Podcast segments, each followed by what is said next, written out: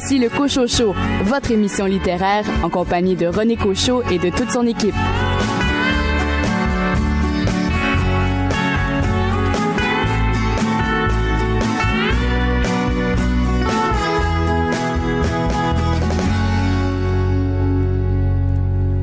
Bonjour tout le monde, ici René Cochot. Toute l'équipe de votre émission littéraire est bien heureuse de vous accompagner au cours des deux prochaines heures, au cours desquelles il sera bien sûr question du euh, Salon du livre de l'Estrie qui s'est déroulé le week-end dernier au centre de foire de Sherbrooke pour la 40e édition.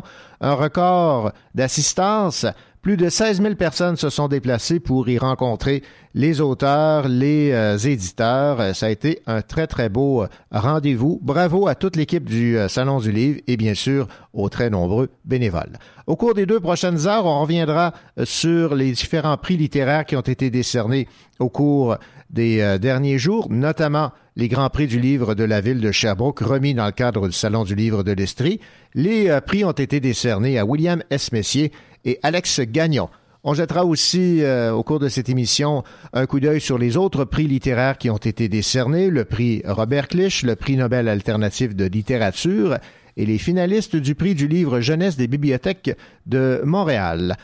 André Jacques, pour sa part, va s'intéresser au prix Jacques Maillet du premier polar qui a été décerné à Christian Giguère pour son roman La disparition de quatre vandales publié aux éditions Héliotrope dans le cadre de la remise des prix Saint-Pacôme du roman policier 2018.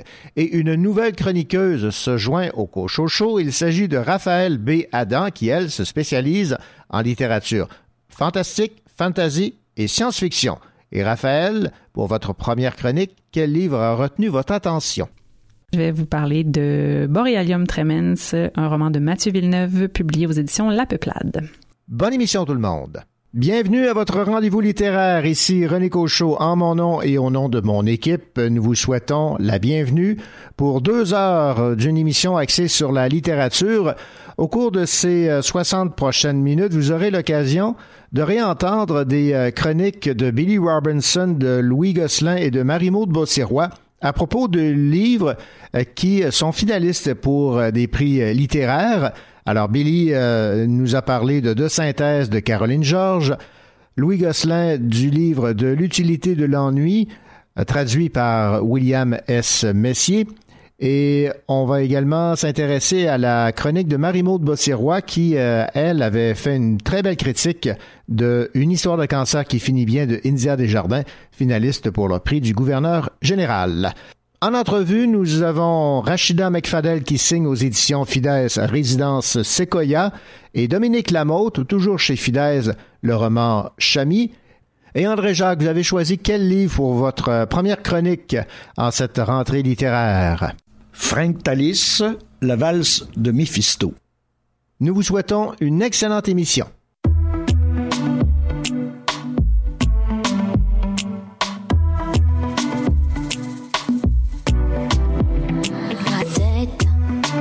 Tourne, tout le temps. Bouge et suis le mouvement. Vous ne mettez pas sur le rythme. L'ivresse coule et s'empare de moi et remet au combat tous ces démons qui m'habitent. À quoi ça sert de pleurer le passé? Le tempo me libère des pressions démesurées. Je veux vivre moi, fiche-moi la paix, toi. Je suis né pour être libre, baby.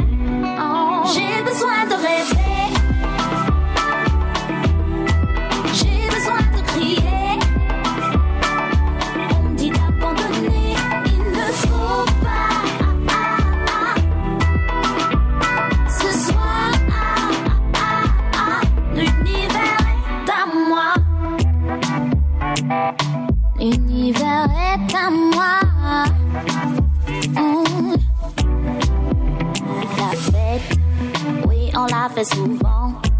Hanté par les tourments, tous nos amours qui donnent et résonnent. Mais ça ne vaut pas la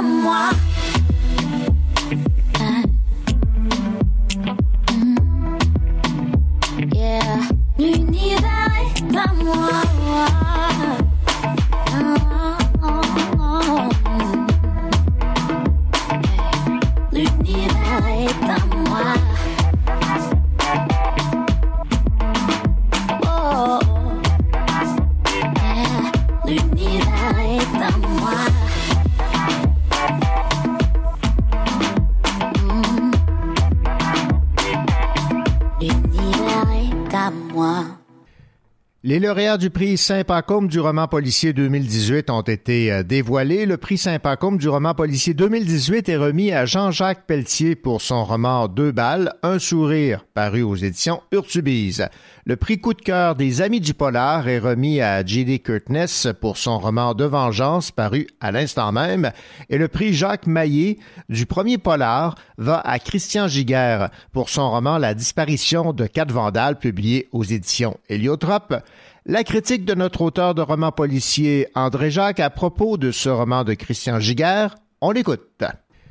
Alors l'intrigue, elle est fort simple. Le titre du livre le donne déjà. l'intrigue, c'est que Kat Vandal disparaît. Kat Vandal, dont le vrai nom est Catherine Champagne, qui est une jeune femme de 20-22 ans, euh, qui étudie en soins infirmiers dans un cégep montréalais, mais qui, dans ses temps libres et pour arrondir ses fins de mois, euh, est aussi escorte et actrice porno, euh, donc dans un petit réseau. Alors elle disparaît et là, un autre personnage qui s'appelle Melissa, qui est une de ses grandes amies, qui étudie aussi en soins infirmiers au cégep avec elle, mais qui est directrice du club d'escorte euh, où travaille Kat Vandal. Bon, elle va essayer de retrouver son amie euh, Kat. Sauf qu'elle n'est pas seule à essayer de retrouver Kat Vandal. Il y a un tas de monde qui veulent retrouver Kat Vandal. Ouais, ouais, ouais. À travers cette recherche de Kat Vandal, c'est tout le milieu du crime organisé montréalais et montréalais et sa banlieue que Christian Giguère nous présente. Alors ça va de la mafia italienne, les gangs de rue, les clubs de motards, les contracteurs plus ou moins véreux, le monde des escortes, des danseuses, des, actrices porno, euh, les hackers, les politiciens municipaux pour un peu corrompu, sinon très corrompu, euh, le milieu de la boxe, euh, bon, pas de la grande boxe internationale, mais on pourrait dire des petits boxeurs qui essayent de monter, de se faire un nom, qui voudraient, qui rêveraient mhm. de devenir les, les, les, euh, champions avec la, la, ceinture dorée. Il y a même un professeur de cégep, euh, de, de, de, littérature française au cégep, euh, à la moralité tout à fait douteuse. Donc, on le voit une panoplie de personnages qui rendent évidemment le roman un peu difficile à résumer. Tout ça est présenté sous forme de fragments. C'est un peu comme si on échappait à un miroir et que tout à, tout à coup on essayait de recomposer l'image mm-hmm. qu'il y avait dans ce miroir avant. C'est un style qui est très moderne, je dirais, tu sais, tellement des, des un peu des clips euh, avec un tel, avec un tel. Euh, chaque chapitre porte le nom d'un personnage. Alors c'est Mario, c'est Melissa, c'est tout ça. Personnage à travers les yeux duquel on, on voit une petite partie de l'intrigue, etc. Donc on essaie de rassembler tout ça. Et c'est pas simple, parce que c'est très entrecoupé. Il y a des texto en langage chabir. Il y a du dialogue franglais quand on tombe d'un gang de rue, hey man, bon, etc. et tout ça. Il y a, il y a un fond de musique gangsta qui, qui nous qui nous pète dans les oreilles un peu partout. Donc euh, très moderne. C'est aussi euh, un roman qui correspond bien à la définition du roman noir. Euh, classique du roman noir américain des, des, années 30-40, des gens comme Hammett, qui, contrairement au roman d'enquête qui, lui, se, comme son nom le dit, s'intéressait à l'enquêteur, le roman noir nous montre le crime, les criminels rentrent dans cette espèce de milieu. Alors c'est une peinture hyper réaliste de ces milieux criminels-là. Le bémol, le danger que je que j'ai vu, euh, c'est que ce style fragmenté apporte une certaine confusion. Euh, il y a trop de personnages. Pour un roman de 202 pages, alors on finit par se perdre. Peut-être que quelqu'un qui lirait le roman d'une traite, euh, bon, s'y accrocherait mieux, mais si on est un lecteur qui lit, je sais pas moi, 25-30 pages un soir, qui laisse ça, que ça peut rester deux jours de côté, on reprend, etc., là, il y a une confusion qui s'installe et ça nuit vraiment à l'intrigue. Donc c'est vraiment ça mon euh, ma critique principale. L'auteur est peut-être dû identifier, s'il voulait travailler avec des points de vue multiples, quatre personnages ou cinq maximum euh, personnages importants et vraiment se concentrer sur ceux-là. Là, ça éclate trop. Mais les caractéristiques du roman noir sont quand même respectées. Oui, oui, oui. Puis ça demeure un roman intéressant. Là. Pour un premier roman, euh, c'est fort intéressant, mais peut-être qu'il aurait peut-être dû avoir un peu plus de resserrer un peu, la, un peu plus la structure. Donc, chez Héliotrope Noir, la disparition de quatre vandales de Christian Giguère, André Jacques, merci. Bienvenue.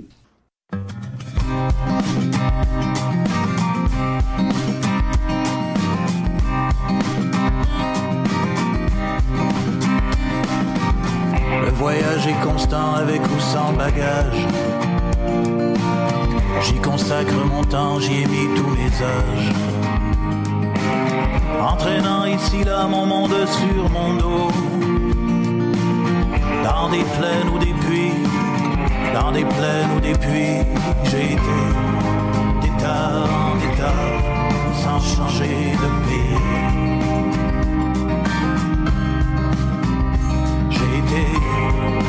D'état en état,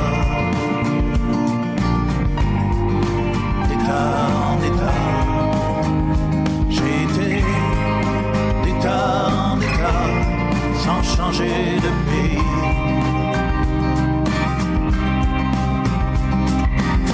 Les passants sont multiples et j'ai vu dans leurs yeux la marque des disciples de cet éternel.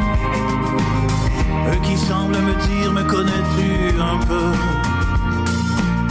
Me crois-tu quand je dis Me crois-tu quand je dis été d'état en état sans changer de pays? Été d'état en état D'état en état été d'état en état sans changer de pays.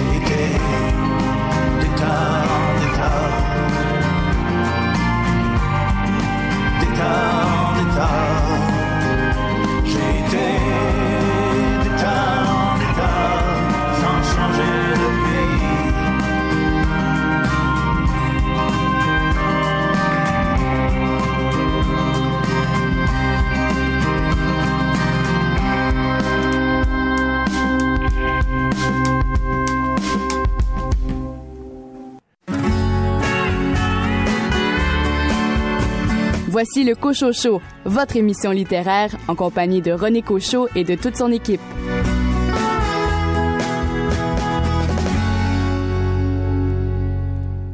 Une auteure de 24 ans remporte le prix Robert Clich. Cette jeune femme s'appelle Alice Guéricola Gagné et elle remporte le prix Robert Clich pour son roman Saint-Jambe.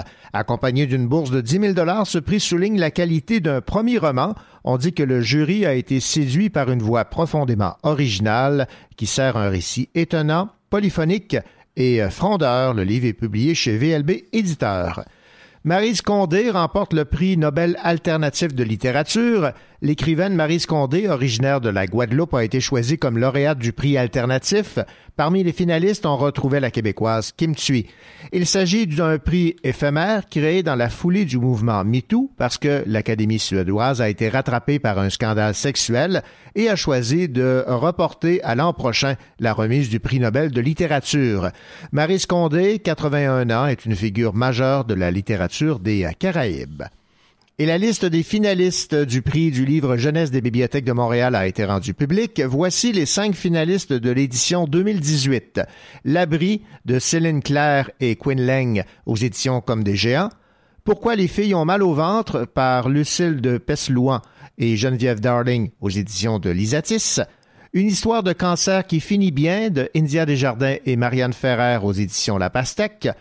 Le chemin de la montagne de Marianne Dubuc aux éditions Comme des géants et Gilles de Mathieu Lavoie, toujours aux éditions comme des géants.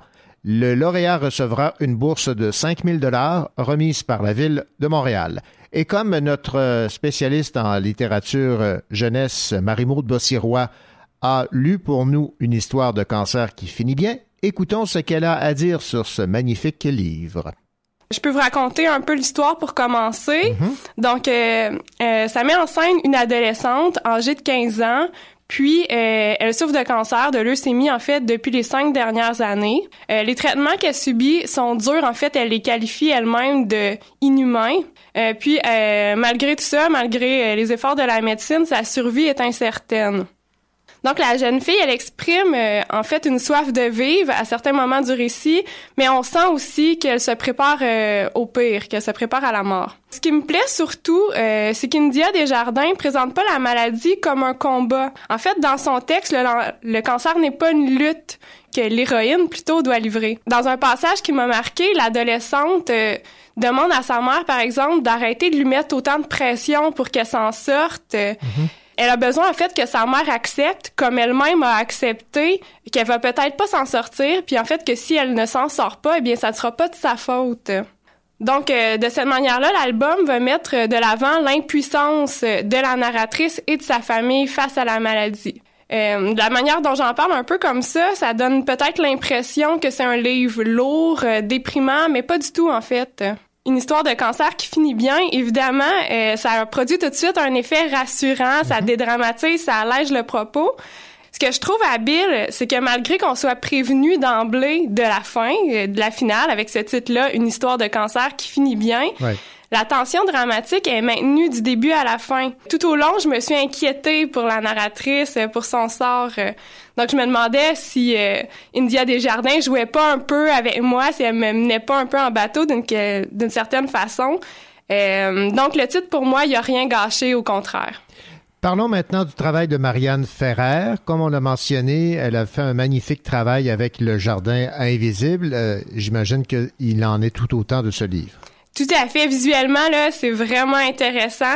Euh, Marianne euh, Ferrer utilise une palette de couleurs où prédominent euh, les teintes vraiment froides. Il y a beaucoup de gris. Donc, elle s'approprie là, les couleurs euh, sombres mhm. des hôpitaux. Donc, c'est froid, mais en même temps, c'est très esthétique, c'est très beau.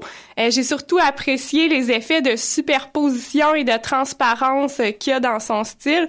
Ça donne au final un très bel objet.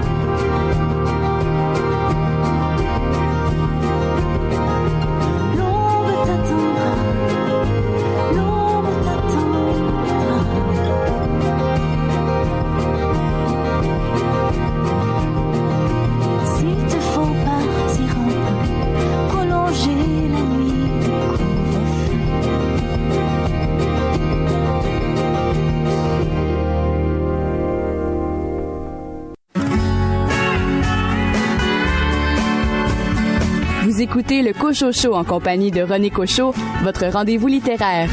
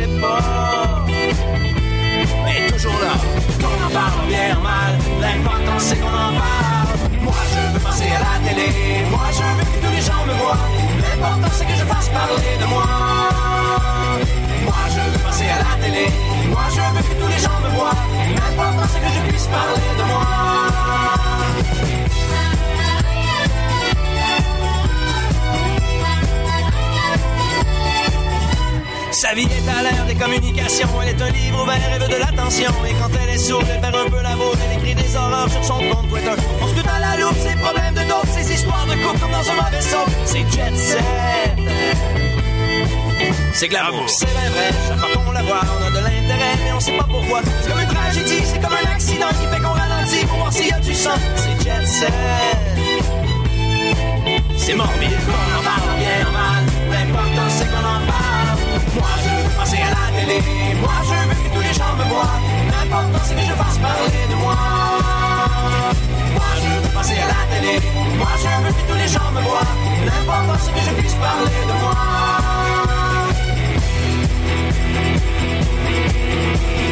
Mettre son cul sur la manu dans le but d'être reconnu dans la rue. Mettre son cul sur la manu dans le but d'être reconnu dans la rue.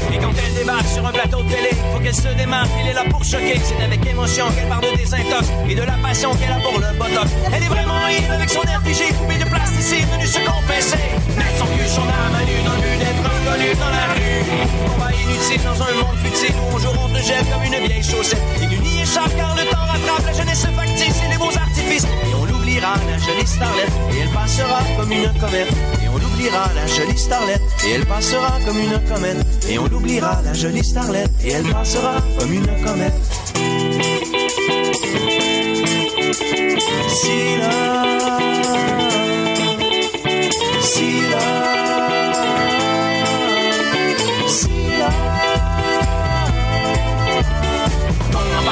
mal, l'important c'est qu'on en parle. Parle bien ou mal, l'important c'est qu'on en parle. Moi je veux passer à la télé, moi je veux que tous les gens me voient. L'important c'est que je fasse parler de moi. Moi je veux passer à la télé, moi je veux que tous les gens me voient. L'important c'est que je puisse parler de moi.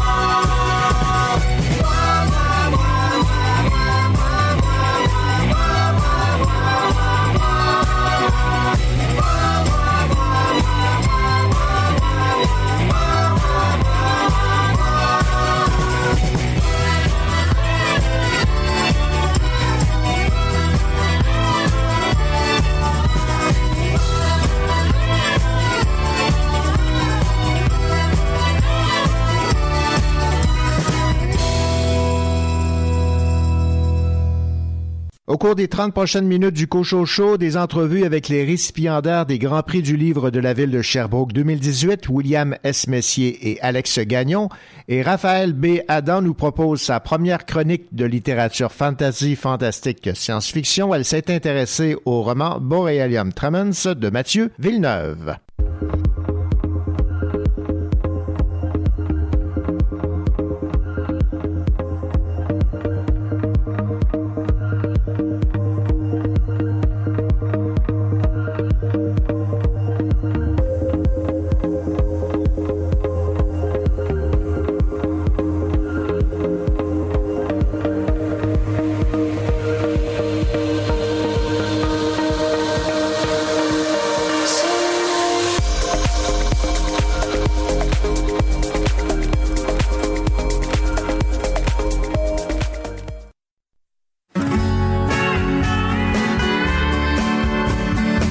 Écoutez le Cocho Show en compagnie de René Cocho, votre rendez-vous littéraire.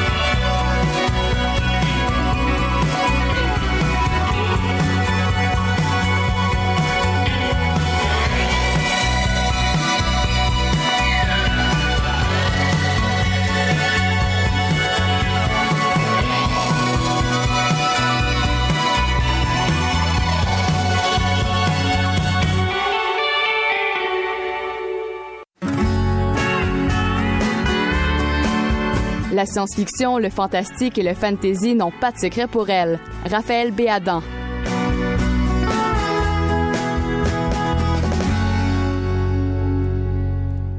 Raphaël Béadan, Bonjour. Bonjour René. Bienvenue au Cocho Show. Je suis très très heureux de pouvoir compter sur euh, votre connaissance en matière de fantastique et de fantasy. On va démystifier tout ça. On va découvrir des auteurs d'ici qui euh, font du fantasy et du fantastique. Mais dans un premier temps, Raphaël, qu'est-ce qui vous plaît dans ce type de littérature? Je pense que c'est le côté des paysans personnellement, je, je, lis un peu de tout, là, donc autant du roman contemporain que de la bande dessinée, que du jeunesse, que peu importe. Euh, mais j'ai beaucoup tendance à revenir vers ces littératures-là, d'abord par intérêt parce que j'en écris aussi, mm-hmm.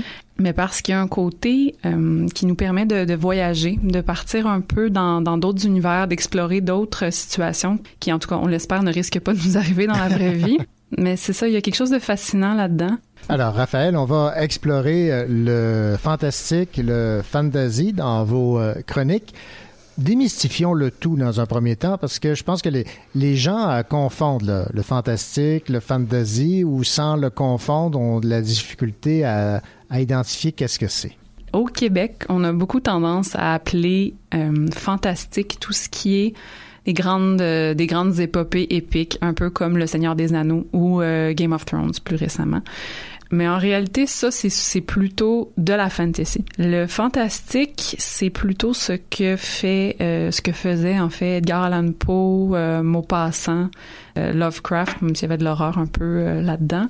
Ce qui différencie surtout les deux, euh, le fantastique résulte d'une rupture avec le réel, que ce soit un événement surnaturel c'est le réel qui n'est plus tout à fait familier. Il y a quelque chose qui survient. On est inconfortable. Souvent dans le fantastique, on est bousculé. Euh, c'est souvent des ambiances plus intimistes, euh, des personnages seuls avec eux-mêmes qui sont un peu pris dans des dans des, des dilemmes parce que la ligne entre euh, ça et le, le, le, le, psychologique est mince aussi. Là, des fois, on sait pas est-ce que c'est le personnage, est-ce que c'est ses perceptions qui lui jouent des tours ou est-ce qu'il y a vraiment un phénomène.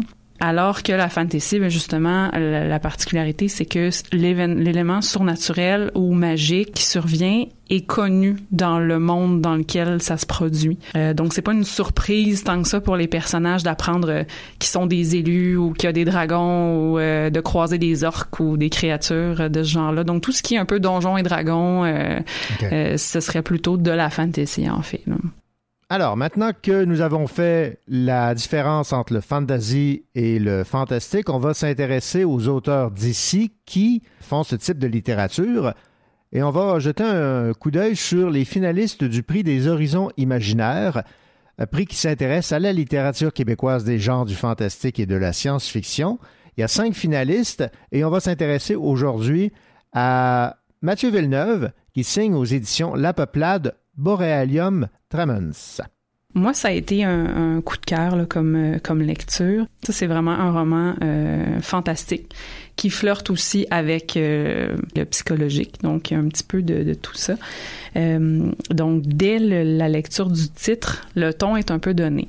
Euh, Borealium tremens, en fait, euh, ce que ça évoque un peu un délirium tremens, qui est un trouble neurologique lié mm -hmm. au sevrage d'alcool et le côté boréal, donc en territoire nordique. Donc on voit un peu le, déjà il y a un, une aura de mystère, il y a quelque chose d'un peu d'un peu mystérieux, d'un peu lourd là-dedans.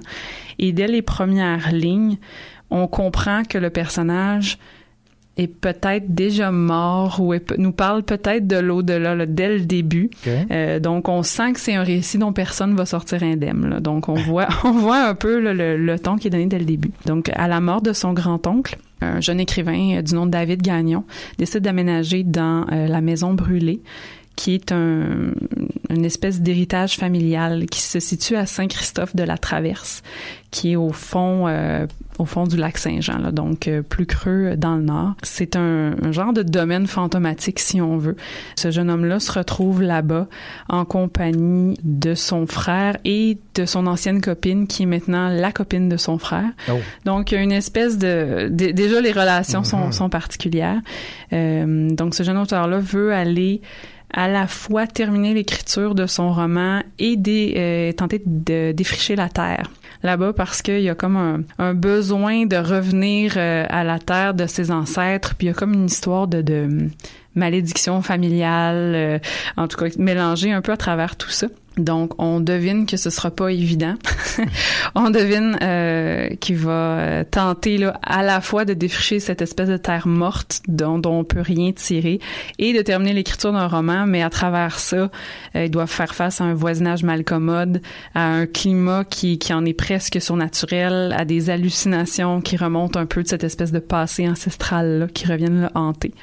Puis il y a une, une question d'une prophétie aussi, en tout cas. Donc c'est très sombre, c'est très euh, comme une sorte de huis clos. En fait, là, on se retrouve dans cette maison-là avec le personnage qui, euh, oui, est accompagné, mais on le sent très seul.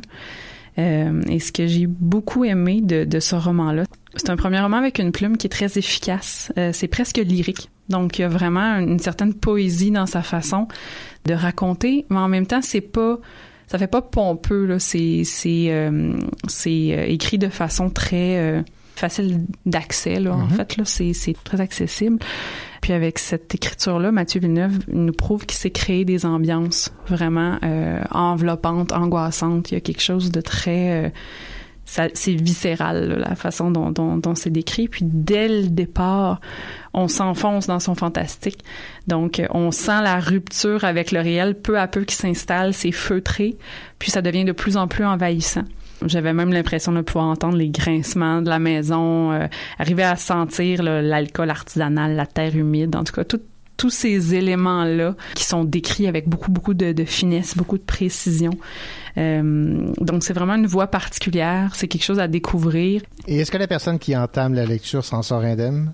La personne qui entame la lecture s'en sort plutôt bien, mais euh, je dirais que c'est un, un voyage quand même euh, prenant avec des moments de, de, tension habilement mené puis on, réussit à en même temps ça, nous fait un peu éprouver ce que le personnage ressent au fil des saisons au fil du, temps avec les transformations de, de, de son environnement puis euh, tout ce qui devient comme en, en décrépitude là, tranquillement. Donc c'est prenant là, quand même Raphaël B. Adam, merci beaucoup pour cette première chronique. Vous avez cassé la glace. Et voilà c'est fait Et vous nous avez fait découvrir l'univers de Mathieu Villeneuve, qui euh, signait son premier roman aux éditions euh, de la Peuplade, Borealium Trebens, finaliste pour le prix des horizons imaginaires. Merci. merci René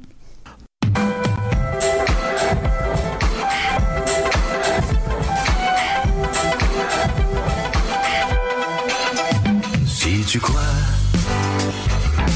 l'amour t'a laissé tomber une autre fois, et tu vois que tout ton univers s'écroule autour de toi, n'oublie pas, vient toujours le soleil après les jours de pluie. Ouvre grand ton cœur. Cherche pas ailleurs, ce qu'il te dit. Ne laisse pas passer la chance d'être aimé. Le cœur devient moins lourd quand on est en amour. Ne laisse pas passer la chance d'être aimé. Le cœur devient moins lourd quand on est en amour.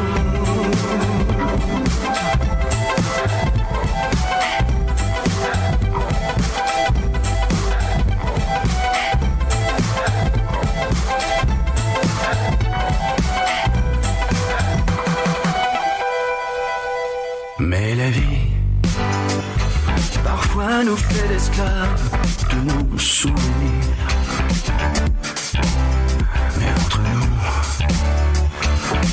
Qu'importe le passé, il y a l'avenir.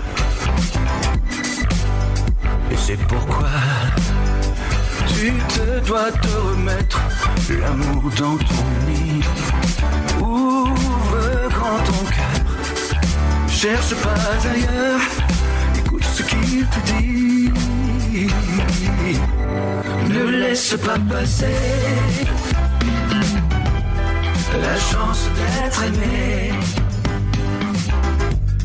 Le cœur devient moins lourd quand on est en amour. passer. La chance d'être aimé.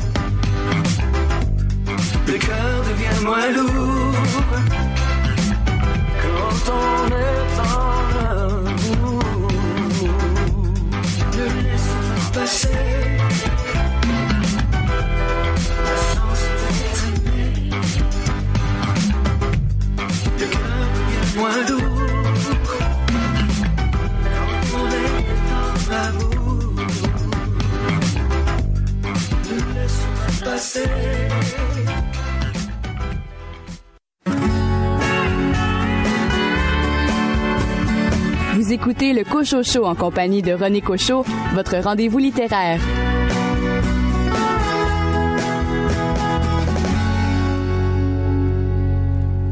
La ville de Sherbrooke a décerné lors du Salon du livre de l'Estrie ses Grands Prix du livre 2018 et dans la catégorie création littéraire, le prix a été décerné à William S. Pour son recueil de nouvelles Le basketball et ses fondamentaux. J'ai profité évidemment de cet événement pour m'entretenir avec le lauréat de ce prix, William S. Le basketball et ses fondamentaux, mon recueil de nouvelles, ben c'est un livre un peu bébite, hein. C'est un objet spécial, c'est un recueil de nouvelles. D'une part, euh, c'est pas le genre le plus populaire au Québec. Euh, ensuite, euh, ça mêle euh, des récits personnels. puis des récits de fiction, puis en plus, ben, ça parle de basketball, un sport qui est très populaire chez les gens en général, dans le, Québec ordinaire. On se promène en n'importe où au Québec, on compte plus de paniers de basket que de filets de hockey. Je vous mets au défi de me contredire. Donc, le basketball est très populaire chez le monde ordinaire, mais dans la culture, euh, il y en a pas tant que ça de culture du basket au Québec. Fait que, pour moi, le pari était là de créer quelque chose qui me tenait à cœur, le sport du basketball, mais de parler plus des gens autour de ça, de parler des passionnés, de parler du monde aussi qui ont eu des rêves puis qui ont, euh, dû abandonner ces rêves-là.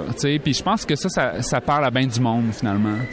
Mais d'où vous est venue l'idée de faire un parallèle entre les euh, différentes figures qu'on peut retrouver au basketball en lien avec des faits de société, ce que les gens vivent?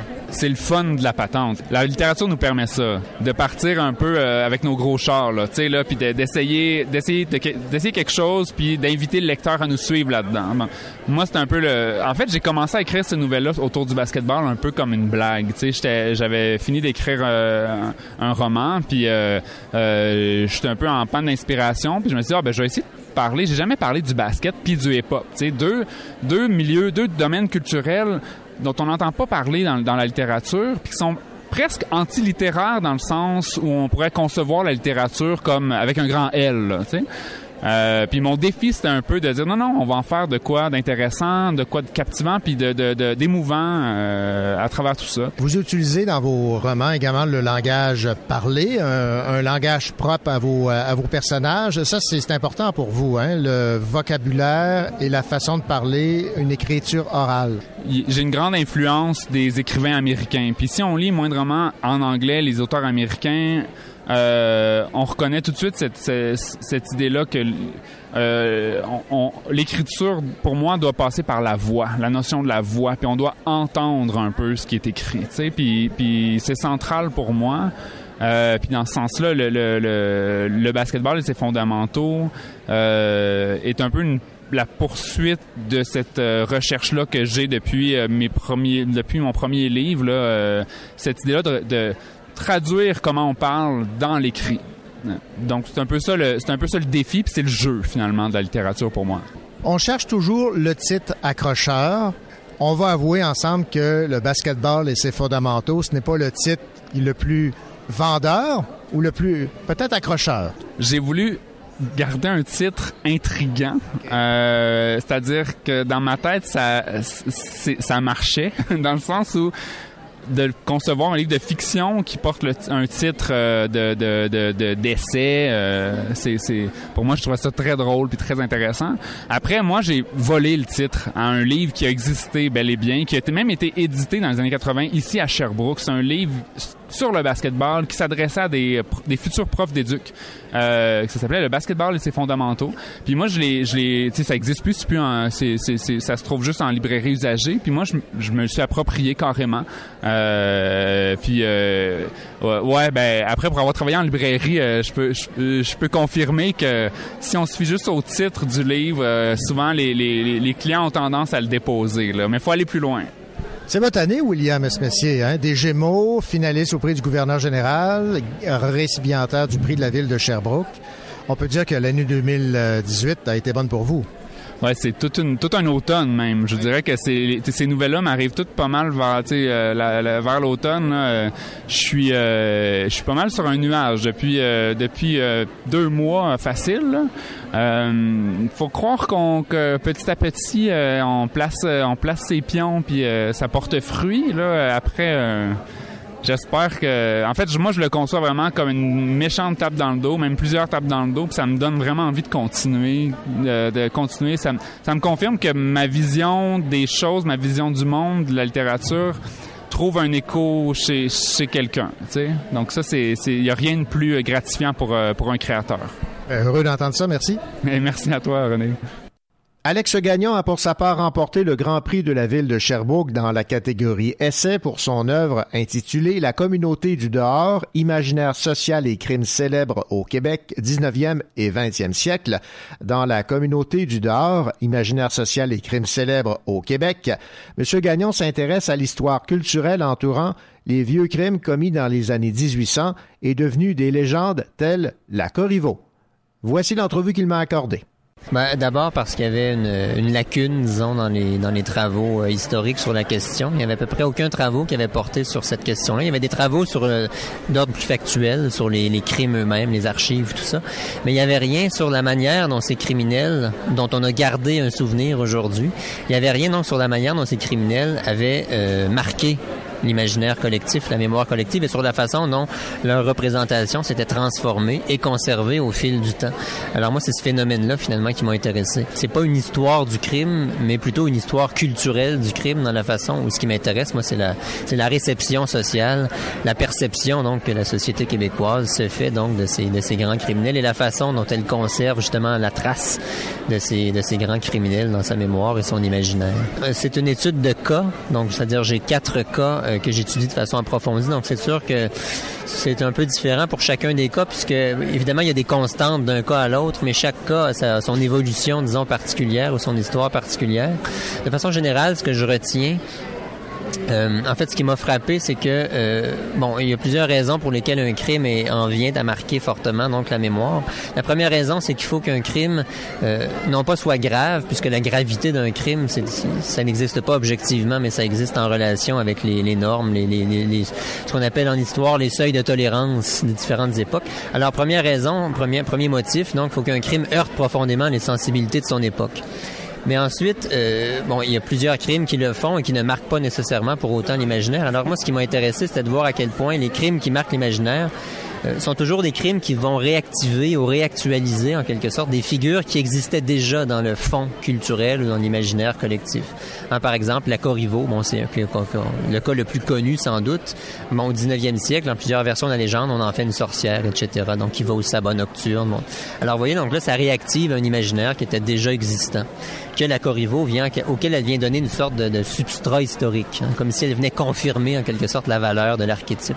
Donc il y a toujours une relation euh, d'interaction comme ça entre l'imaginaire qui préexiste et donc euh, les, les nouvelles figures qui viennent le, le- réactualiser, lui donner une sorte de fondement.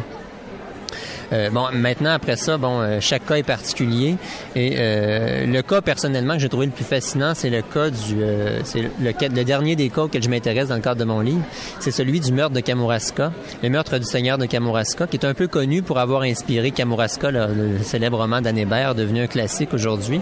Euh, donc un roman très connu, on sait aussi que c'est un fait divers, mais on connaît assez peu ce fait divers-là et on s'était jamais auparavant intéressé à sa fortune dans la mémoire collective.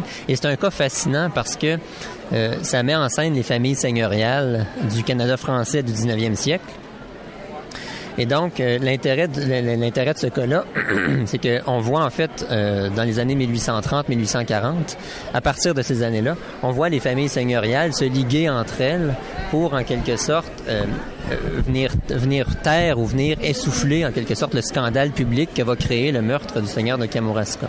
Et donc, on essaie de touffer toutes les traces hein, pour essayer d'empêcher ce fait-là de marquer la mémoire collective, puisque c'est perçu comme souillant la réputation des familles seigneuriales. Et donc, euh, en fait, l'histoire de l'histoire de, de, de, de, ce cas-là dans la mémoire collective, c'est un peu la lutte finalement entre les familles seigneuriales qui s'efforcent de, de, faire disparaître de la mémoire cet événement-là, et justement la mémoire collective elle-même qui en garde forcément une trace.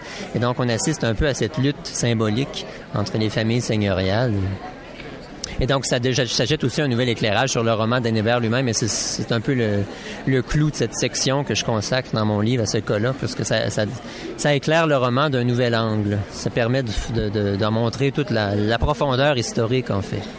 Et quelle, est, quelle, a été votre méthode de travail pour sélectionner les... Euh les criminels là, euh, que vous avez euh, choisi d'étoffer dans votre essai? Alors, la première question que je me suis posée pour les choisir, ça a été de me dire, en fait, je suis parti du temps présent, le temps qui est le nôtre aujourd'hui, le temps où moi j'écris, c'est-à-dire le début du 21e siècle, et je me suis dit, pourquoi est-ce qu'il y a un certain nombre de cas dont on, que l'on connaît encore aujourd'hui et qui datent donc d'il y a 200, 300 ans? Ça a été ma première question, mon premier étonnement. Je, me, suis étonné de ce fait-là, alors qu'il y a des centaines d'autres crimes semblables qui n'ont jamais marqué la mémoire. Alors pourquoi est-ce que 200, 300 ans après, on a gardé cette mémoire-là? Et donc, ça a été le point de départ, finalement. Les cas qui, qui, qui apparaissent aujourd'hui comme les plus marquants, les plus connus, euh, ont donc d'emblée été sélectionnés euh, au détriment donc des cas qui ont pu marquer l'imaginaire mais qui ont été complètement oubliés aujourd'hui hein, et que seuls les historiens par exemple connaissent. Alors que bon, prenez la Corriveau, bon, euh, c'est connu un peu par tout le monde. Euh, le cas du seigneur de Kamouraska, c'est connu aussi à cause d'Anébert notamment. Euh, les autres cas que j'étudie sont un peu moins connus, mais il y, y, a encore beaucoup de traces aujourd'hui, hein, dans les musées par exemple. Dans le Vieux-Québec, les promenades fantômes, ça c'est une promenade, euh, ça c'est l'industrie touristique hein, qui donc euh, fait visiter, bon, la, la, dans, dans, euh, ça c'est pendant l'été, bon, la nuit par exemple, il y a une excursion nocturne où on nous amène dans les, les hauts lieux de l'histoire de la vieille ville de Québec et euh, cette visite-là que j'ai fait pour ma curiosité est donc émaillée de références aux grands criminels du passé. Alors pourquoi est-ce que ces crimes-là sont encore présents aujourd'hui, euh, donc dans la conscience collective? Alors ça a été mon, mon point de départ, disons. C'est fascinant euh, étudier ces grands, euh, ces personnes qui ont frappé euh, l'imaginaire, qui sont encore dans notre imaginaire, même en 2018. Oui, tout à fait. Tout à fait. Ça, ça en dit long aussi sur une société, puis sur son, sur son imaginaire, sur ce qui la marque, puis aussi sur ce contre quoi elle s'est définie, sur ce contre quoi elle, elle s'institue. C'est tout à fait. Merci, bravo. Merci beaucoup.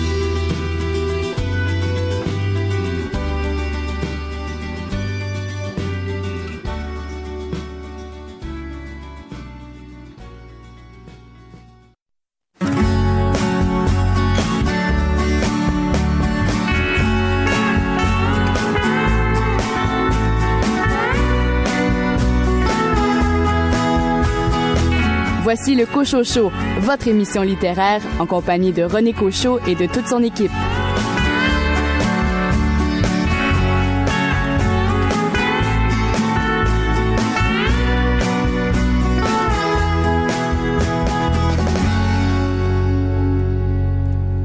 Bienvenue à cette deuxième heure de votre rendez-vous littéraire Le Cochocho. Au cours des 60 prochaines minutes, deux entrevues, une avec euh, Rachida McFadel qui signe un roman aux éditions Fidesz, Résidence Sequoia, et toujours aux éditions Fidesz. Cette fois, un entretien avec Dominique Lamotte euh, qui nous propose un roman dont l'action se déroule aux États-Unis et au Québec, Chami. Bonne deuxième heure.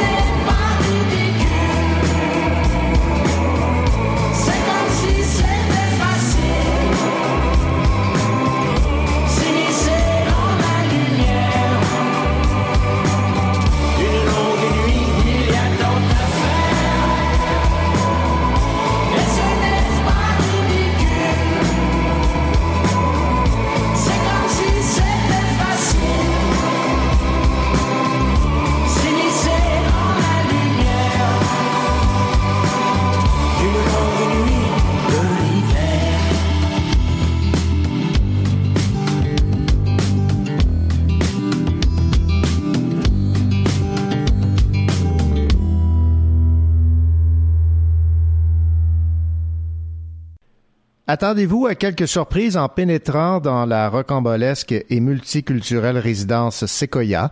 Des hommes et des femmes que tout sépare partagent un même milieu de vie dans un chassé-croisé où s'entremêlent intrigue, bisbille, complicité, amour et amitié.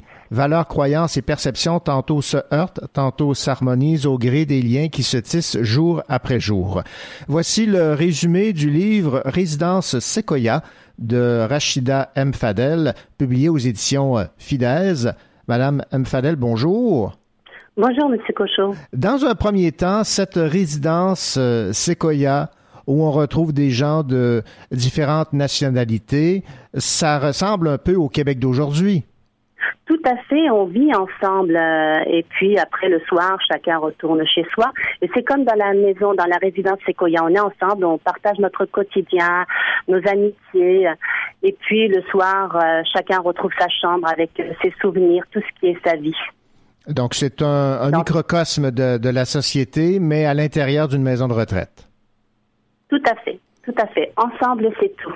L'amitié, c'est c'est, euh, un vecteur de, de tolérance, d'ouverture, et puis euh, en étant ami avec l'autre, ce n'est plus un étranger, c'est un miroir de soi. Et c'est ce qui se- c'est ce qui ressort de la résidence Sequoia. Vous avez plusieurs euh, personnages auxquels on s'attache. Paula, Lucie, euh, Shiraz, Esther, Patricio, Enzo. Il y en, il y en a plusieurs. Des personnages d'ici et d'ailleurs euh, avec euh, leurs propres valeurs qui peuvent se heurter, qui peuvent s'entremêler, mais au bout du compte, il y a une amitié, une, complicité qui, euh, qui se tisse.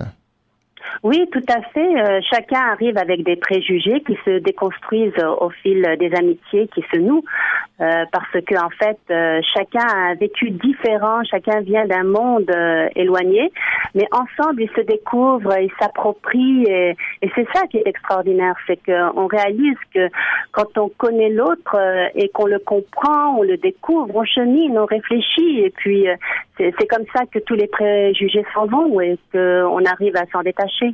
Mais est-ce que, sans euh, vous prêter des intentions, est-ce que c'est absolument réaliste cette harmonie si l'on tient compte euh, un peu des euh, difficultés qu'ont certaines personnes à accepter l'autre?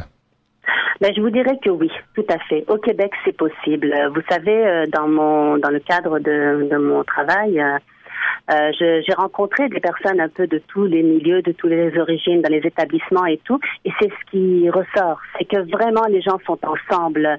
Et euh, par exemple, une situation que j'avais euh, à laquelle j'avais euh, assisté dans un établissement euh, scolaire, c'était une jeune femme qui portait le, le foulard, qui avait euh, raté un examen. Et puis euh, deux, deux Québécoises pure laine la prenaient dans leurs bras et puis essayaient de la, la réconforter et tout. Et c'est ça le Québec, c'est des amitiés qui, qui dépassent tout ce qui est euh, euh, personnel et intime. C'est qu'on peut être contre la religion de l'autre, mais quand on est dans la sphère publique en amitié, on oublie tout ça parce qu'on est capable d'avoir du recul. Et, et c'est ça que j'ai réalisé au Québec. Et, et c'est quelque chose d'extraordinaire. Bon, vous discutez, en fait, les, personnages de votre roman à la résidence Sequoia discutent de sujets sérieux comme euh, la Shoah, euh, la vie dans les favelas, le port du voile, le système de caste en Inde. Ce qu'on se constate, c'est qu'on devient plus tolérant à force de discuter. Euh, tout à fait, parce que par exemple, je donne l'ex- l'exemple de Shiraz qui vient de, l'Iran, qui est musulmane, et de euh, Esther qui, vient de Pologne et qui est juive.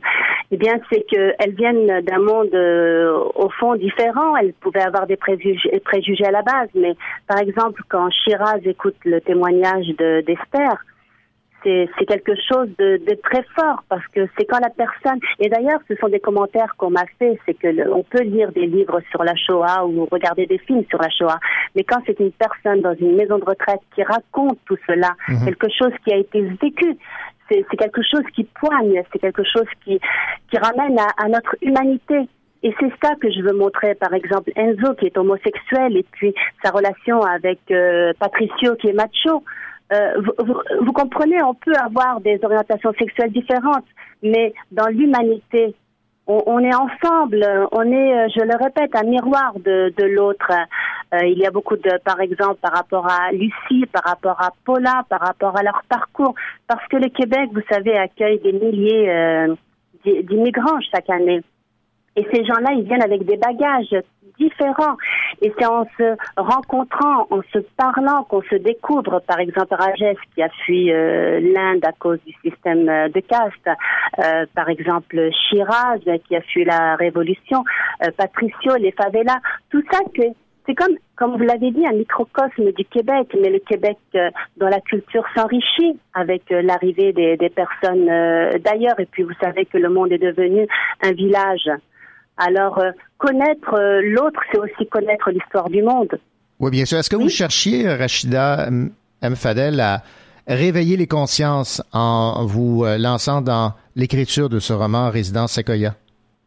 Euh, vous savez, la... il y a très longtemps, mon premier euh, reporter, euh, reportage en tant que journaliste, c'était c'était à Dreux. Et c'était dans une maison de retraite où il n'y avait pas euh, d'immigrants.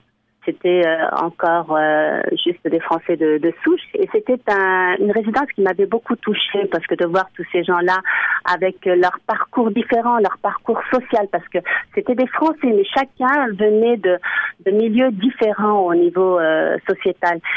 Et, et, vous savez, quand ma mère est morte, c'était la première génération des immigrants en France. Et se posait pour elle le problème de la maison de retraite. Et j'ai voulu aller dans une maison de retraite pour retrouver un peu d'elle, pour la voir vieillir, parce qu'elle est partie très jeune. Et j'avais été dans une maison de retraite au Saguenay, où j'avais été accueillie à bras ouverts, à bras ouverts par des, des, personnes qui, pour la première fois, voyaient une immigrante. Et ils me l'avaient dit, ils posaient des questions sur ma religion, sur ma culture. Et cette ouverture, cette acceptation a fait que je me suis imaginée dans cette maison de retraite.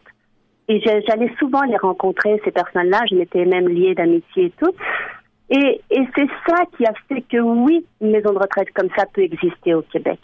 Tout à fait. Parce qu'on le voit, on est ensemble à la garderie, on est ensemble à l'école, à l'université, au travail. Nous vivons ensemble nous faisons déjà des choses ensemble. Donc moi, ce serait tout à fait normal que je me retrouve dans une maison de retraite avec mes collègues de travail. Tout à fait. Et avec ce vivre ensemble que vous euh, notez au Québec, est-ce que vous êtes surprise de ces euh, débats qui ont eu cours, entre autres, sur la, charte de la laïcité? Euh, euh, non, je ne suis pas surprise parce que quand je suis arrivée ici, j'ai beaucoup lu sur le Québec parce que je, voulais comprendre l'histoire du Québec, me l'approprier pour ensuite l'expliquer à mes enfants et mes petits-enfants puisque je m'inscris dans la réalité euh, québécoise. Donc j'ai compris qu'il y a quelque chose une douleur profonde qui est restée du temps où l'Église avait la main mise sur les familles et tout. Donc je comprends aussi que les Québécois de souche qui ont vécu cette douleur, qui ont vécu tout ce magma d'émotions veuille se distancier de la religion. Euh, bien sûr, ça dépend comment on la présente. Quand c'est une charte de la laïcité qui peut regrouper tout le monde autour d'un socle commun de référence, mhm. elle est plus acceptable, je trouve, parce que ce serait que l'État protège en, fait tous les citoyens. Et je comprendrais tout à fait parce que je comprends le cheminement et ensuite c'est comment on la met en place. Ce serait dans la dans le respect de toutes les diversités. Rachida M. Fadel, euh, évidemment, on ne peut échapper à la thématique de la mort lorsqu'on aborde évidemment la vie en résidence pour personnes âgées. Mais euh, dans votre livre, on peut dire que la, mort, voire même la, maladie, euh, sont des thèmes qui sont abordés avec un certain optimisme. Oui, tout à fait, parce que vous savez, euh, vous savez ce qu'on réalise quand on est euh, dans la vieillesse, c'est que celui qui a le plus chanceux, ce n'est pas celui qui est le plus riche, c'est celui qui a la santé, qui peut vivre longtemps en bonne santé. C'est une richesse qui n'a pas de prix qui n'est pas monnayable. Et c'est dans ce sens-là que les gens qui se retrouvent dans une maison de retraite pour moi et qui vivent longtemps, c'est qu'ils ont la chance de vivre longtemps pour les gens qu'ils aiment. Après, c'est de faire attention à sa santé parce que forcément il y a des petits bobos qui arrivent. Mais comment on peut être optimiste par rapport aux, aléas, par rapport à notre physiologie qui, qui se fatigue et tout?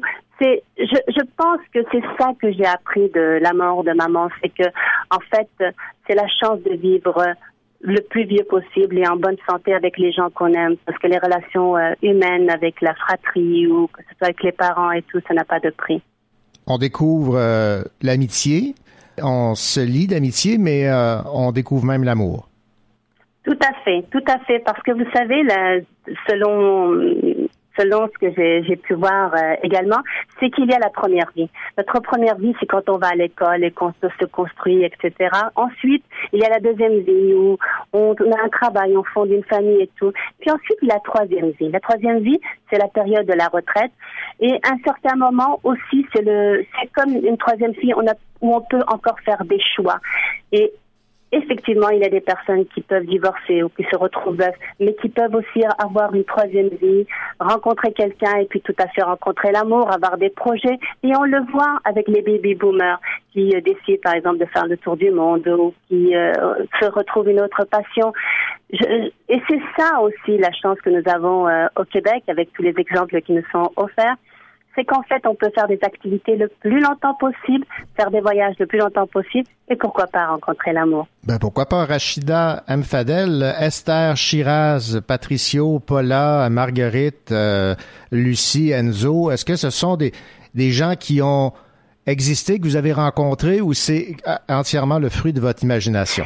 C'est entièrement le fruit de ma imagination. Il y a aussi Daxia et Shan. Oui. Euh, en fait, quand j'ai commencé cette histoire-là, je voulais écrire le journal d'un vieux. Je voulais parler de cet homme-là qui est homosexuel et puis qui, euh, qui, à la fin de sa vie, a perdu l'amour de sa vie pour montrer que euh, le sentiment noble aussi que qu'on qu'on ressent, que dépendamment de notre orientation sexuelle et tout. Donc au début, c'était vraiment le journal d'un vieux. Et puis peu à peu, c'est greffé à, ce, à Enzo d'autres personnages. Mais en fait, je voulais à travers chacun de ces personnages raconter une histoire qui, qui lui appartient pour euh, réveiller les consciences par rapport à Shiraz qui ne peut pas avoir d'enfants. Quand on sait que les religions condamnent les femmes qui ne peuvent pas avoir d'enfants, c'est dramatique. Et euh, par exemple, la maladie de d'Axia Ishan, l'Alzheimer, c'est aussi quelque chose qu'on rencontre, on rencontre des gens et tout. Mais je vous dirais que toutes ces histoires-là partent d'un message que je veux faire passer. J'ai construit euh, mes personnages, en fait, à travers euh, l'idée que je veux faire ressortir. Par exemple, Rajesh, c'est par rapport au système de caste. Patricio, c'est par rapport aussi à la séduction sur Internet. Donc, c'est toujours des choses que je veux mettre en relief. Euh, par contre, je vous dirais que l'histoire de d'Esther, par contre, l'histoire d'Esther, j'ai rencontré, alors que j'étais, euh, je venais d'arriver euh, au Québec, je travaillais dans un magasin de mode, et j'ai rencontré une personne qui était venue faire des achats avec euh, un numéro tatoué sur son avant-bras. Et ce souvenir-là n'est jamais parti. C'est resté euh, au fond de moi-même et j'ai fait ressurgir cette histoire. J'avais demandé d'où lui venait son numéro et elle m'avait expliqué qu'elle était rescapée de la Shoah. Oh. J'étais bouleversée, je n'ai pas plus euh, posé de questions tellement j'étais bouleversée. Et j'avais dit, mais pourquoi vous l'avez pas enlevé? Elle m'avait dit, je ne l'enlève pas pour ne jamais oublier. Je veux toujours me souvenir. C'est pourquoi, dans cette maison de retraite, il me fallait avoir euh, Esther. Et je m'en voudrais évidemment de ne pas mentionner que j'ai été particulièrement euh, touché par euh, la thématique de l'Alzheimer là, que vous traitez dans votre roman euh, Résidence Sequoia pour être personnellement confronté à cette euh, réalité de forme de, de démence. Euh, Ça, est-ce que ça a été difficile pour vous de- d'aborder cette thématique? Non, parce que vous savez, avec euh, lorsque ma mère euh, est décédée, j'ai été dans une profonde douleur. Et c'est toute une période où j'ai commencé à avoir des oublis. Vous savez, je, je perdais la mémoire, je ne me rappelais plus des, des choses et c'est quelque chose qui, bon, ça a été momentané. Mais euh, dans la douleur, on peut vivre des, des choses, des émotions comme ça et ça m'avait fait peur. Et c'est là que j'ai commencé à faire des recherches euh, sur l'Alzheimer parce que effectivement c'est quelque chose qui peut à n'importe quel moment surgir, sachant qu'il y a des personnes, on peut être atteint d'Alzheimer à partir de 50 ans. Mhm. Donc ça a été, euh, donc euh, effectivement ça a été aussi, vous avez raison dans la relation entre Shang et Daxia.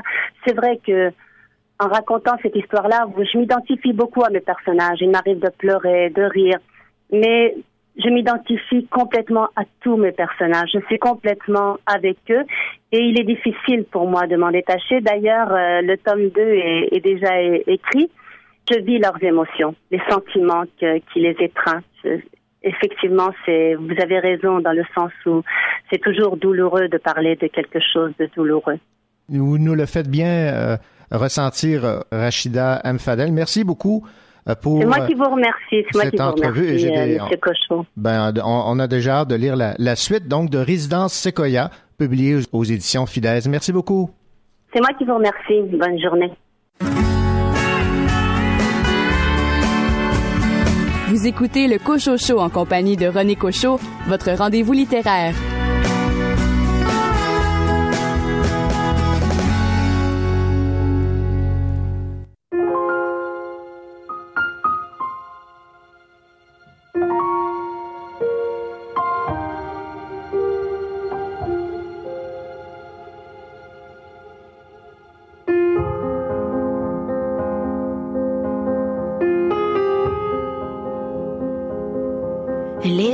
D'un instant de brèves et de moments.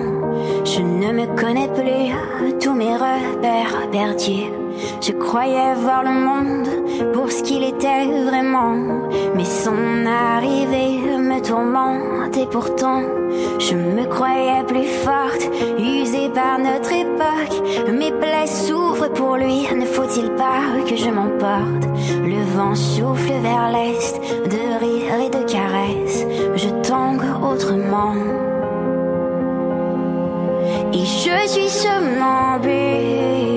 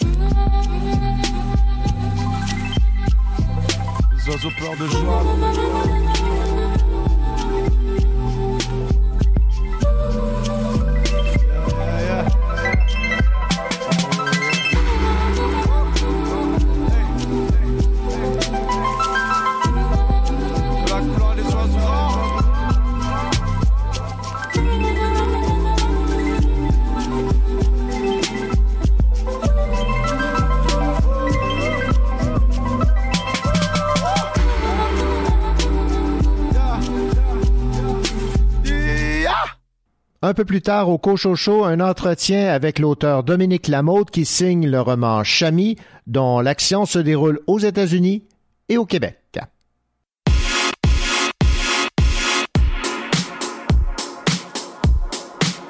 On compte les heures à tous les jours. On tape du pied, oh, comme un.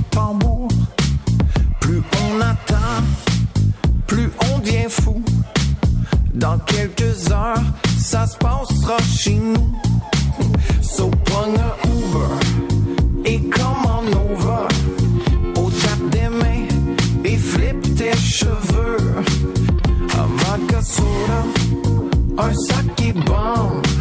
La fête commence dès que la nuit tombe.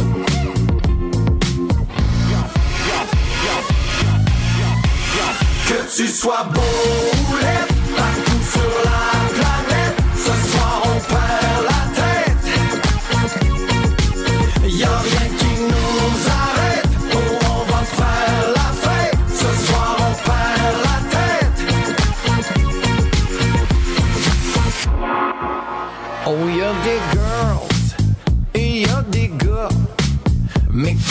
quand je danse, tassez-vous de là. Et quand ça part, check ben mes moves. Macarena, ah, oh, c'est ça groove. Oh, tous les girls, chacun leur tour. Sur Instagram,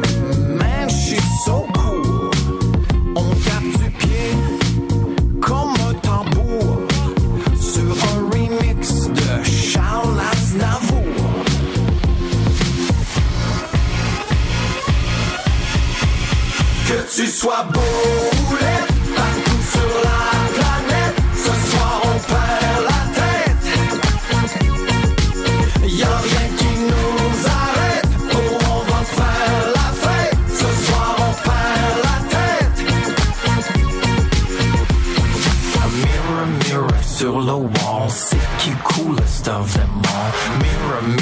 sur le wall, c'est qui le coolest of them all?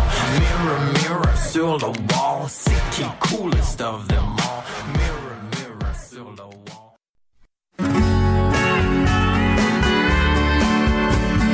Vous écoutez le Cocho Show en compagnie de René Cochot, votre rendez-vous littéraire.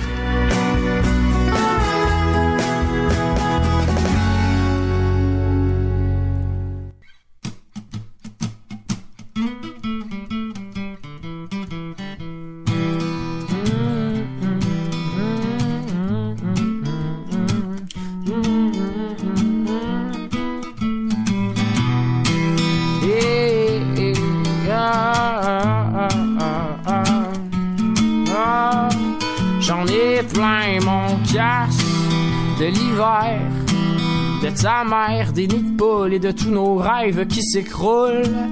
J'en ai plein mon casse de la guerre puis de toutes les autres estis d'affaires qui font que les humains de la terre ont tout plein de remords dans le face.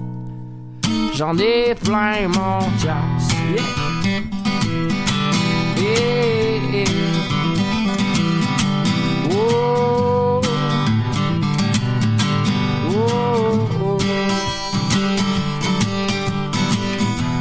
J'ai bâti ma vie comme j'ai construit ma maison.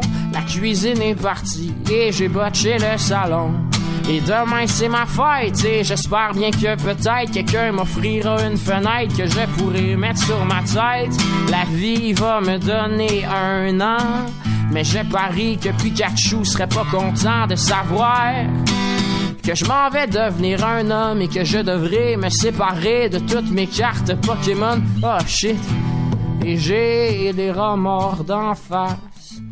Aimer, ça me fait faire des grimaces comme celles qu'on fait quand on bouffe un citron. Mais je fais pas exprès, je suis peut-être juste un peu con parce que les parties m'ont scrappé. Puis à force d'essayer d'écrire des tunes sur du papier, nos idées s'embrouillonnent, mon plancher s'empoisonne. Ce plancher sur lequel j'ai si peur de la mort, où la vie est si belle et que j'en voudrais encore et encore et encore, encore plus de ça, encore encore plus de rire et peut-être bien qu'à 100 ans, je saurais encore me servir mon café crème ou bien du lait. Et oui, je t'aime et s'il te plaît, reste avec moi jusqu'à la fin ou bien au moins en attendant le refrain.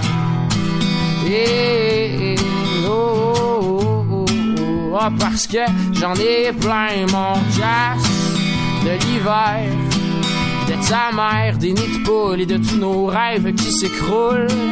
J'en ai plein mon casse de la guerre puis de toutes les autres estimes d'affaires qu'un artiste se doit de dénoncer s'il veut gagner son esti trophée. J'en ai plein mon casse. Messieurs, pouvez-vous me dire, sans trop être furieux, si j'ai le droit de partir de votre cours d'économie qui me remplit le coco d'ennui? Ah, car je suis sûr que l'offre et la demande pourraient attendre et si on prenait le temps d'en discuter avec monsieur le PIB, je suis sûr qu'il pourrait vous parler euh, du fait que votre réalité est frette. La vie ne se résume pas à l'argent, il y a l'amour et puis le temps. Ah. Il y a l'amour et puis le temps. Il y a l'amour et puis le temps. Ah, ah, papa. Il y a l'amour et puis le temps, même si trop souvent. J'en ai plein mon casse de l'hiver, de ta mère, des nids de poules et de tout mon peuple qui s'écroule. J'en ai plein mon casse de la guerre, puis de toutes les autres estis d'affaires qui font que les humains de la terre ont tout plein de remords dans le face. J'en ai plein mon cœur. Une jeune femme cherche à entrer en contact avec un avocat véreux, véritable caïd passé maître dans les petites combines. Elle vient cueillir de faux passeports qui lui permettront à son bébé et à elle de s'enfuir quelque part au Québec pour échapper aux poursuites lancées contre eux. L'heure de gloire a sonné pour Nicolas de Parfondéral. À peine sorti, son livre racontant les dessous d'une organisation secrète connaît le succès. On se l'arrache. Mais il a peut-être intérêt à disparaître quelque temps, comme le lui suggère l'attaché de presse avec qui il est attablé.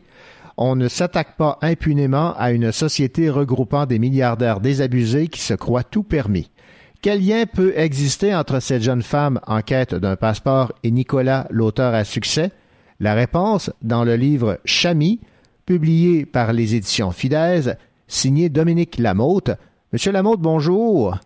Bonjour, Monsieur Cochot. Monsieur Lamotte, vous êtes directeur en relations industrielles, auteur d'ouvrages sur le management, la gestion des ressources humaines et l'entreprise. Qu'est-ce qui vous a poussé à vous lancer dans l'aventure de la rédaction d'un roman? Ben, Cette aventure a commencé il y a vraiment un peu plus de 30 ans, tandis que j'habitais à New York chez ma tante. Euh, Je venais de terminer euh, une maîtrise en relations industrielles. Je voulais pas tout de suite commencer le doctorat, donc j'ai décidé de prendre un an pour aller parfaire euh, mon anglais. Et ma tante m'a invité à, euh, à loger chez elle hein, à Queens, New York. Et pendant ce temps, ben, pour pas perdre un petit peu mes élans académiques, j'allais de temps en temps à l'université de New York, hein, qui s'appelle vraiment New York University. Et elle se trouvait près de la Trinity Place et près de Wall Street, donc je me promenais toujours dans ces environs. Quand j'ai remarqué quelque chose qui m'a frappé à l'époque, c'est qu'à Wall Street, il y avait des grandes limousines qui arrivaient, ouais, s'infiltraient en dessous d'un immeuble où il y avait des gens d'affaires qui descendaient mais qui regardaient personne là. Puis euh, ça m'a étonné de voir comment à l'époque euh, des, des milliardaires euh, étaient tellement distancés de ce que j'appelle le monde ordinaire, les gens qui, qui, travaillent euh, de 9 à 5 des fois plus tôt, qui courent pour prendre l'autobus. Les autres, ils semblaient vivre dans un monde à part. Puis à l'époque, j'en ai parlé à mon père, mon père euh, qui était alors euh, conférencier en France à l'association des docteurs de, lettres et langue française. Puis il m'a dit, écoute, ce n'est pas seulement qu'aux États-Unis que ça se passe. Tu m'as raconté l'histoire de, de ses collègues hein, qui vient de l'Inde, dont la fille s'appelle Chami. Elle m'a dit, Chami travaille, euh, euh, étudie à New York et euh, c'est une vraie petite princesse. Je veux dire, elle est entourée de gardes du corps. Son père est tellement riche qu'elle, elle est vraiment en dehors du monde. Donc, il m'a dit, dans tous les pays, tu vas voir qu'il y a ces castes et ces classes sociales. Et puis là, le titre m'est venu, tiens, Chami. c'est ainsi que le titre m'est venu. J'ai dit, bon, je veux faire tourner autour de ces personnages des gens ordinaires et je veux démontrer surtout comment les millionnaires, euh, j'ai un petit peu ajusté ça en 2017 quand j'ai retravaillé euh, le roman, je les appelais maintenant des milliardaires, peuvent vraiment changer l'orientation de la vie de quelqu'un. Donc, ça fait longtemps que ça vous traitait dans la tête, mais entre euh, y penser et passer au stade de la rédaction, il fallait s'y mettre. Oui, il fallait se mettre, mais j'ai commencé à l'écrire il y a 30 ans. Puis je l'écrivais de temps en temps. Qu'en 2017, ma mère m'a dit, qu'est-ce que tu fais, Chami? Euh, ton père t'a donné le titre.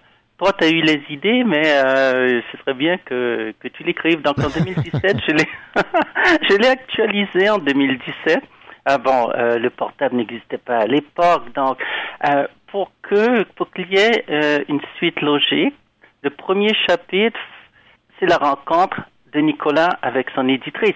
Donc, je me suis arrangé à ce que tout ce que j'avais écrit dans le temps pour que ça devienne plausible, parce qu'on parle de disquettes, des choses qui n'existent plus, euh, c'est devenu un livre que Nicolas a écrit racontant une histoire. Donc là, je pouvais retourner dans le passé avec euh, de vieux ordinateurs, euh, des disquettes, des trucs qui n'existent plus, Mhm. et faire raconter ça à, à- à- Nicolas, à des gens qui viennent euh, dans le but de, de faire un film avec, mais il pouvait raconter le passé tout en étant dans le présent avec la technologie moderne. Ben, c'est une, euh, une façon donc de récupérer ce que vous aviez écrit. Vous n'aviez pas le goût de tout recommencer, donc c'est une façon habile. Euh, Exactement, je voulais pas tout recommencer, mettre ça au goût du jour. Je me suis dit bon, euh, si ça passe sous forme d'un écrit, d'un livre qu'il a écrit, donc il peut replonger aussi loin qu'il veut dans le passé, et euh, ça va demeurer plausible. Ce qui est fascinant, c'est que tous les lieux cités, que ce soit à New York, que ce soit au Québec, ce sont des lieux que j'ai visités ou des lieux où j'ai habité. Donc, quand Nicolas euh, est à Queens, il a vraiment, euh, j'ai vraiment habité à Queens. Quand euh, Claudie est, est, est à Jamaïca, j'étais à Jamaïca. Donc, à ce que tous les éléments et les lieux que j'ai visités à l'époque hein, demeurent encore présents et réels. hein. Parlons maintenant, Dominique Lameau, de cette société, de cette organisation secrète que vous décrivez dans votre roman Chami. Organisation qui est dérangée donc par cet avocat un petit peu trop curieux. Ben, c'est une organisation secrète qui- a commencé avec un but noble. hein. Quand euh, les premiers ont commencé, il y avait un Anglais, un Américain et un Russe. Euh, leur devise, c'est un petit peu de fuir les trois P, la politique, la pauvreté et la pollution. Mhm. Euh, là, ils ont pensé, avec une idée un petit peu farfelue, de bâtir une station spatiale où ils vont ériger leur domaine, leur domicile dans l'espace. Seulement, il y a une petite branche obscure qui s'est élevée là, qui avait beaucoup plus l'intention de s'enrichir, euh, puis s'enrichir en demandant de l'argent en vue de faire disparaître quelqu'un qui est nuisible. Voilà. Euh, et c'est là qu'on a vu apparaître euh, les disciples des fous de Grant euh, qui avaient pour but, eux autres, vraiment d'éliminer toute personne pouvant gêner un millionnaire dans- lors de ses activités ou sa vie familiale, etc. Donc, euh, ce qui est intéressant à ce que j'ai voulu faire, c'est en montrant comment euh, un autre milliardaire, qui est le prince Iyengar Patel, voulant se venger d'un petit avocat qui, menait une, vie toute simple, hein, a, monté un stratagème et à travers ce stratagème, euh, son épouse Chami a rencontré un- euh, un petit cahier de petites combines là, qui lui frayait avec des gens de l'organisation secrète. Donc c'est par hasard que Nicolas euh, devait fuir cette organisation euh, où il y avait des criminels qui devaient vraiment qui essayaient de l'achever pour une histoire qui devait être banale, une histoire de vengeance par un presse qui est devenue vraiment un, un thriller à n'en plus finir où les gens disparaissaient, se faisaient buter un petit peu partout dans l'entourage de Nicolas. Donc, euh, il a mis les pieds dans l'engrenage là où il n'aurait pas dû. Là, il n'aurait pas dû, puis sans le vouloir vraiment, parce que euh, euh, et Nicolas se sont rencontrés par hasard. C'est-à-dire, euh, c'était à l'université Harvard quand tous deux faisaient le droit. Le prince Yangar était aussi étudiant en droit, mais un petit peu jaloux parce qu'il voulait que personne ne regarde sa princesse. Et dans un concours de circonstances, il y avait un tribunal école. Nicolas et Chamy étaient en équipe. Et c'est l'équipe qui, qui, qui a remporté la palme, qui a remporté le premier prix. Donc, ils se sont échangés un baiser, mais un, un- un baiser euh, de gloire. C'est qui n'a pas plu au prince, qui a toujours euh, soupçonné euh, Nicolas d'avoir un petit œil sur sa fiancée. Et ce désir de vengeance euh, a, a été nourri pendant longtemps, là, euh, jusqu'à ce que le bruit a couru que l'enfant euh, que, que Chamy avait porté n'était pas l'enfant du prince, mais peut-être l'enfant de Nicolas. Et c'est à partir de ça que le prince a dit, bon, on- va monter un petit scénario pour essayer de voir si Nicolas va coller dedans, va lui faire croire que son fils est en danger. Et si toutefois il se lance à l'aventure pour l'aider, ben, c'est que c'était vraiment son fils. Donc il voulait piéger sa femme, il voulait pas que, euh, que ça ressorte parce qu'il aimait bien sa femme, la princesse. Il, il voulait pas non plus passer pour le prince cocu. Donc il voulait une petite vengeance un petit peu par en arrière pour frapper Nicolas. Et finalement, ça a vraiment mal tourné là. Ce qu'on découvre également euh, en lisant Chamy et en découvrant donc cette euh, organisation, c'est que, hélas, euh, des gens peuvent, à des fins qui ne sont pas très nobles, interpréter la mission d'une organisation. C'est dans votre roman, mais on retrouve ça ailleurs aussi. Ah, effectivement, je veux dire, euh, il y a toujours des branches, pas toujours, mais souvent des branches obscures dans toute organisation. Mhm. On le voit, on le voit dans les partis politiques, on le voit euh, dans des œuvres de charité. Ah, On, on- le voit même auprès de certaines religions où il y a Ouais. un pasteur euh, peut être bienveillant, puis tout d'un coup, bon, ça dérive, quelqu'un de sa organisation veut s'enrichir. Ah, On voit ça un petit peu partout, là. C'est euh, c'est- malheureux à dire, mais, euh, je n'invente rien quand je dis que souvent de fois, l'argent mène le monde. Et il y a certains qui veulent qui veulent en ramasser beaucoup pour euh, se faire un pouvoir, là. Euh, même, à un capital politique puissant. hein. Dominique Lamotte, votre roman était captivant. On entame la lecture et on a de la difficulté à s'arrêter. Et euh, je rappelle que le titre, c'est euh, Chamy. Ça a été publié aux éditions euh. Merci beaucoup pour euh, cette entrevue et j'espère que bon nombre de gens vont découvrir votre, votre plume puisque c'était votre premier roman. Merci beaucoup. Effectivement, Monsieur Cochot, merci beaucoup. Vous écoutez le Cochot Show en compagnie de René Cochot, votre rendez-vous littéraire.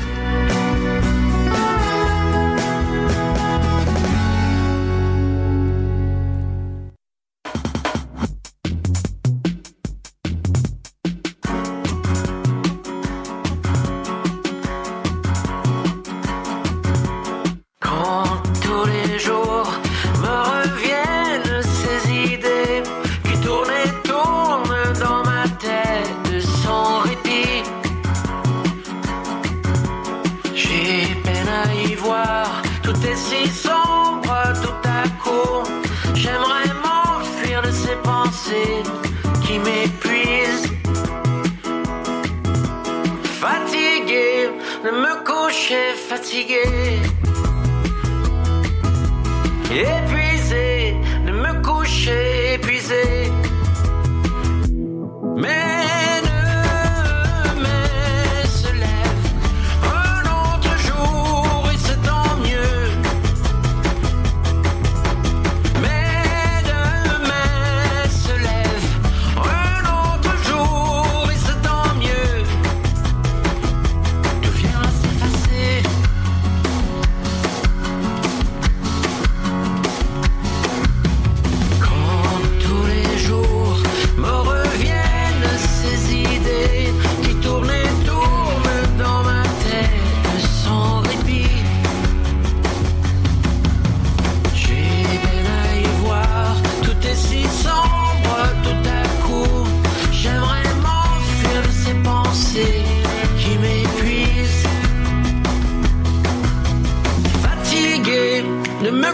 Coucher, fatigué.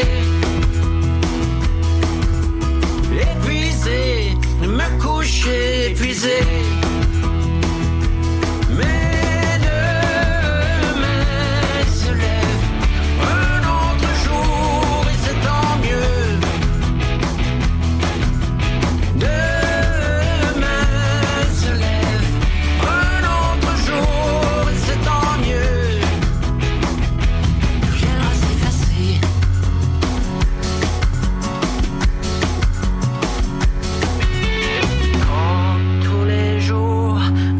yeux s'inscrit le temps de boucle en boucle, passe encore le même instant. Robotisé.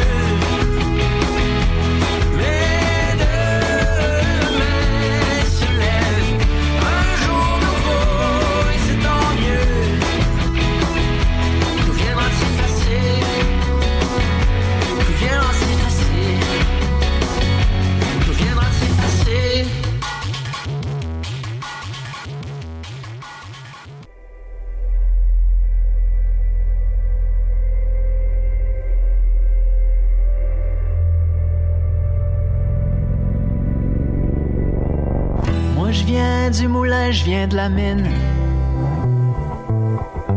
Moi je viens du vacarme de l'usine. Je viens d'une promesse et d'un bout de pain. J'habite à côté, je reviens de loin. Mes grands-mères allaient à l'église et puis recousaient les chemises. Mes grands-pères travaillaient la terre, puis faisaient souche avec leur verre. Je viens d'un peuple de travailleurs, je viens d'un père qui se lève à l'heure. Ma mère coupait les cheveux, puis exigeait que je fasse de mon mieux. J'habite une ville, je me gosse une vie à ma façon, avec une guide, puis un crayon. J'habite une ville, j'habite une vie à hauteur d'homme. T'es ma blonde, je suis ton chum. Ensemble, on doit rien à personne.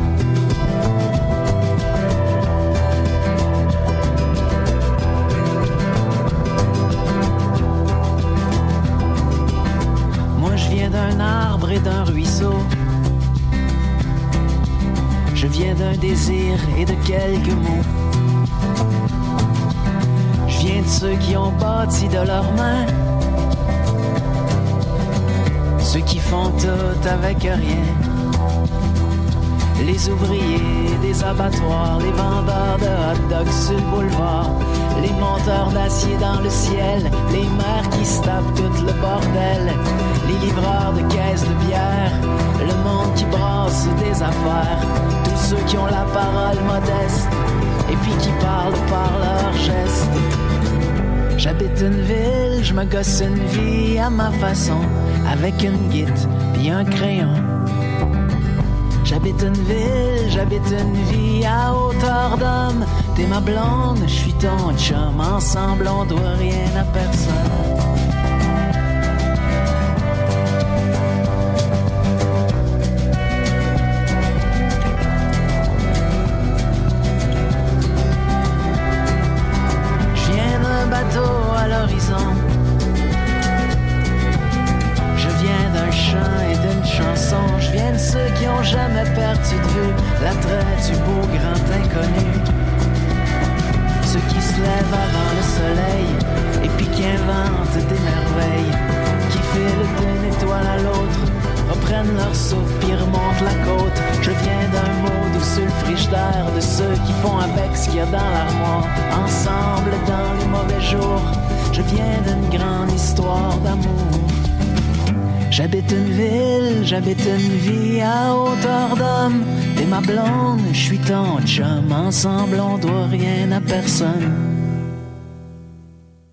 C'était la très belle chanson à hauteur d'homme de Vincent Vallière, une de mes préférées. Euh, c'est un auteur-compositeur, interprète que j'apprécie euh, beaucoup, qui, comme le vin, s'améliore en vieillissant. Et celle-là, à mon avis, c'est une de ses meilleures, à hauteur d'homme.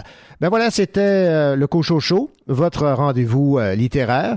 J'espère que les entrevues que vous avez entendues, les chroniques également vous ont plu. Et je vous rappelle que si vous avez le goût de réécouter une chronique, une entrevue, ou si vous avez raté une partie de l'émission, ben vous pouvez vous rattraper grâce à la magie du balado, puisque maintenant le Cochocho est en balado. Je vous souhaite une excellente semaine. On se retrouve la semaine prochaine pour d'autres entrevues littéraires et d'autres chroniques. Allez, au revoir. Ici dans le ciel, au milieu des étoiles, mon cœur bat des ailes et vit dans un journal.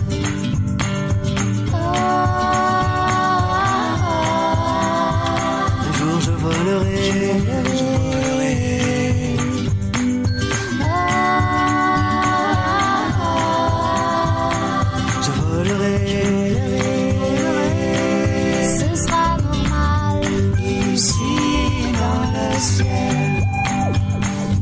au milieu des étoiles.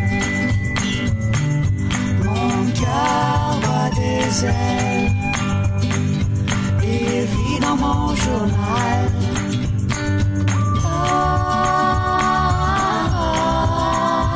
Un jour je volerai.